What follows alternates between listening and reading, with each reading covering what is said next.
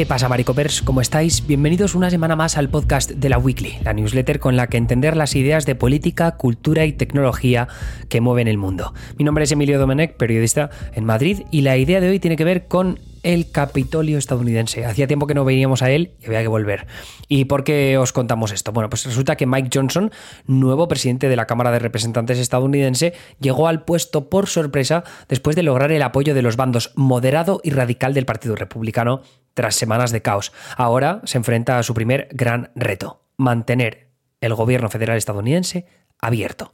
La votación del pasado 25 de octubre puso fin a la parálisis que la Cámara Baja arrastraba desde la moción de censura que ocho republicanos apoyaron para expulsar al anterior presidente, Kevin McCarthy. El Partido Republicano tardó tres semanas en nombrar a su sucesor tras varios intentos fallidos, dejando a Estados Unidos en parálisis legislativa total en un momento clave.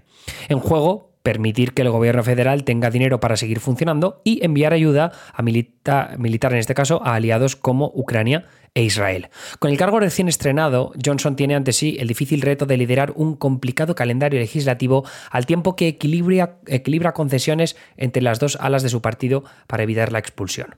El presidente, o speaker, por poner un poco de contexto, es una de las personas más poderosas de Washington, D.C., además de ser el líder de facto del partido con mayoría en la Cámara. La importancia de la posición la evidencia el hecho de que Johnson es ahora el segundo en la línea de sucesión presidencial, solo por detrás de la vicepresidenta Kamala Harris. En términos más prácticos, el speaker marca la agenda legislativa de la Cámara, establece las votaciones, distribuye las tareas de los comités y, lo más difícil, trata de mantener unido a su partido en las diferentes iniciativas de la legislatura. Lograr esa unidad resulta una tarea muy complicada en el actual Partido Republicano. Esto es obvio. El ala dura es un grupo minoritario pero intransigente que ya a primeros de 2023 amenazó con expulsar a McCarthy si éste no se plegaba a sus exigencias. Ni nueve meses tardaron en echarlo.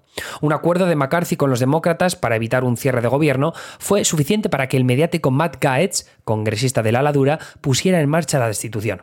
Johnson tiene ahora ante sí un reto similar, pasar una prórroga presupuestaria para evitar un cierre de gobierno muy muy parecida, esa prórroga, a la que le valió a McCarthy la destitución.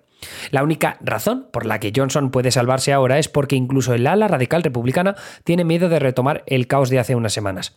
Pero la realidad es que Johnson, una figura marcadamente más conservadora que su predecesor, tiene previsto alcanzar los mismos acuerdos que McCarthy. Es decir, acuerdos que dejan de lado a los congresistas republicanos más radicales y obstruccionistas en favor de demócratas que prefieren cierta normalidad legislativa. Pero entonces, ¿De dónde sale Johnson? ¿Cómo ha podido ser exactamente lo que los congresistas republicanos intransigentes querían evitar? Bueno, pues ahí vamos con el perfil.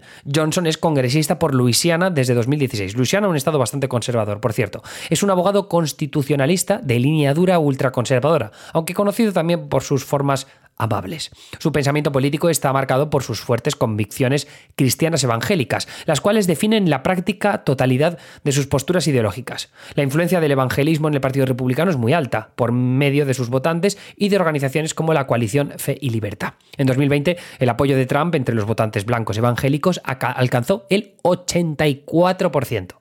Cágate el En su primer discurso como presidente de la Cámara de Representantes, Johnson ya hizo gala de su fe. Dijo, y cito textualmente, no creo que haya, que haya, coincidencias, creo que Dios ha ordenado y permitido que cada uno de nosotros sea traído aquí para este momento específico en este tiempo. Esa es mi creencia. Más o menos os hacéis una idea, ¿no? Su postura antiabortista y contra los derechos LGBTQ y Q, que siempre digo mal, es particularmente beligerante, un posicionamiento que ha defendido de forma activa desde antes de su carrera como congresista. Calificó la decisión del Supremo, que anuló el derecho constitucional a abortar, como un momento grande y feliz. Su persistencia a lo largo de los años en contra de este derecho reproductivo hace que la organización antiabortista Susan B. Anthony Pro-Life America lo valore con una calificación A.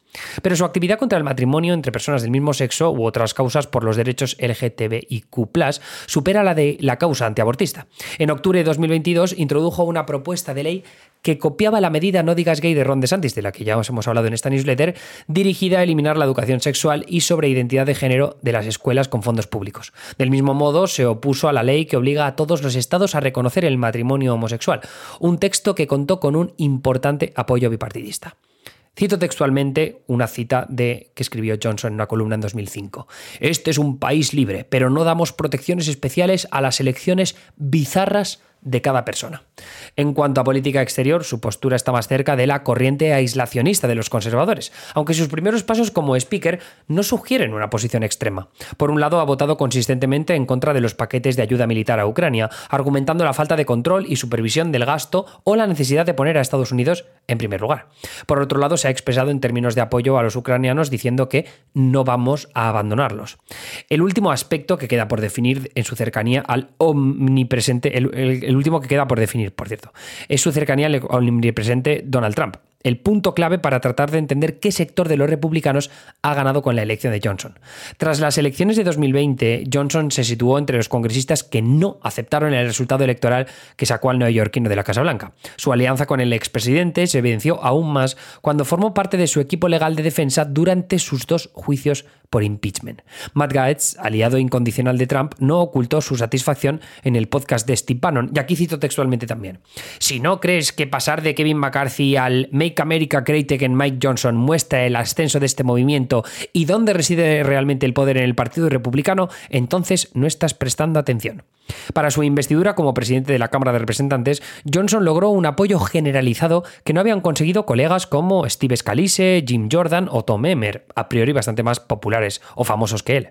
Eso le ha brindado un delgado blindaje de legitimidad para encarar los próximos desafíos, pero por eso los dos próximos meses van a ser determinantes. En líneas generales, Johnson debe lograr gestionar tres grandes retos. Primero, una unidad partidaria. Una de las principales funciones del Speaker es la de mantener la bancada de congresistas alineada dentro de los mismos parámetros de acción, algo difícil de conseguir vista la distancia que separa a las alas moderada y radical de los republicanos.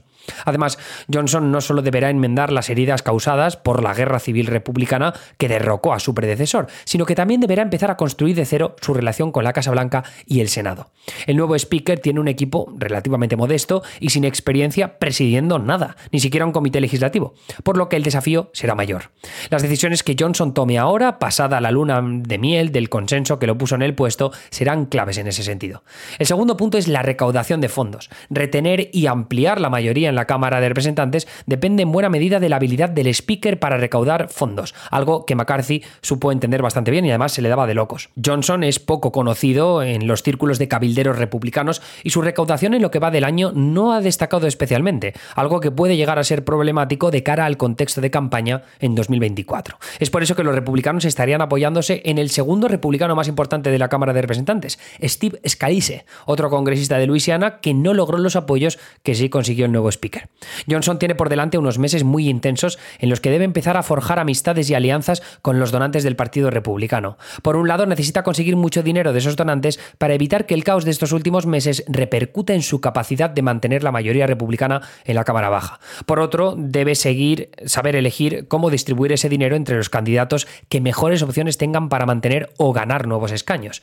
Eso último posiblemente implique llenar más las arcas de republicanos moderados con capacidad real de disputar distritos competitivos.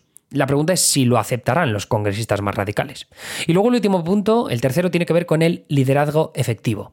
El historial de voto conservador de Johnson choca de lleno con la búsqueda de acuerdo que debe abanderar en su nueva etapa como speaker. En la Cámara de Representantes basta lograr una mayoría simple para pasar cualquier proyecto legislativo, pero el Senado de mayoría demócrata siempre podrá bloquearlo. Es decir, que si Johnson quiere ser un líder efectivo, tendrá que encontrar consenso con los demócratas del Senado después de haber puesto de acuerdo a los suyos en la Cámara Baja. Sin ir más lejos, Johnson y los republicanos aprobaron a primeros de noviembre un plan de 14.300 millones de dólares de ayuda a Israel en su guerra contra Hamas. Al hacerlo, Johnson ignoró la solicitud del presidente Joe Biden de acompañar ese paquete con ayudas para Ucrania y Taiwán. Además, el proyecto se financiaba reduciendo la partida presupuestaria para el IRS, la Hacienda estadounidense, que Biden había promulgado en el primer tramo de su presidencia. Es decir, los republicanos evitaron aprobar un paquete que contuviera ayudas a Israel, Ucrania y Taiwán, y también financiación para fortalecer la frontera con México, y aprobaron en cambio un paquete de ayuda a Israel con dinero originalmente destinado a perseguir evasiones fiscales. En resumidas cuentas, una ley que los demócratas jamás iban a apoyar en el Senado y que Biden tampoco iba a firmar nunca el despacho Oval. Visto que esa ruta jamás funcionaría, el Capitolio se enfrenta esta semana a un momento crucial. Si Johnson evita aprobar una prórroga presupuestaria, el gobierno federal tendrá que echar el cierre a partir del 17 de noviembre. En cambio, si Johnson se ayuda de los demócratas para aprobarla, el gobierno federal podrá seguir financiado hasta enero, pero Johnson habrá traicionado a los republicanos radicales. Entonces, ¿qué es un liderazgo efectivo?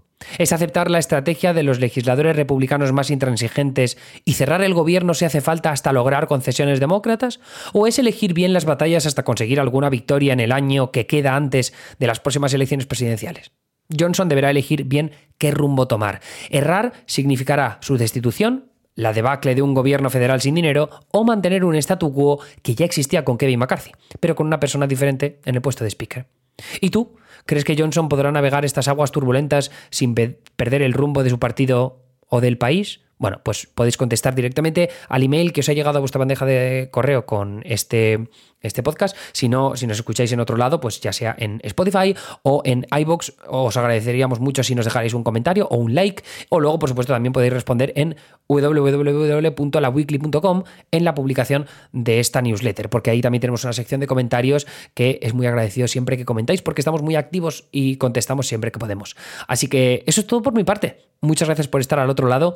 Ya sabéis que podéis suscribiros a la versión premium de la weekly para recibir hasta tres newsletters con podcast extra a la semana hablando de las ideas de política, cultura y tecnología que mueven el mundo. Esta semana pasada, por ejemplo, hablamos de OpenAI con sus GPTs, hablamos de las elecciones en Argentina y también de los, ¿cómo se llama? Reducetarios, estos que proponen que se consuma menos carne, pero que no son de estos de tienes que ser vegano, tienes que ser vegetariano, ¿no? No te lo echan en cara.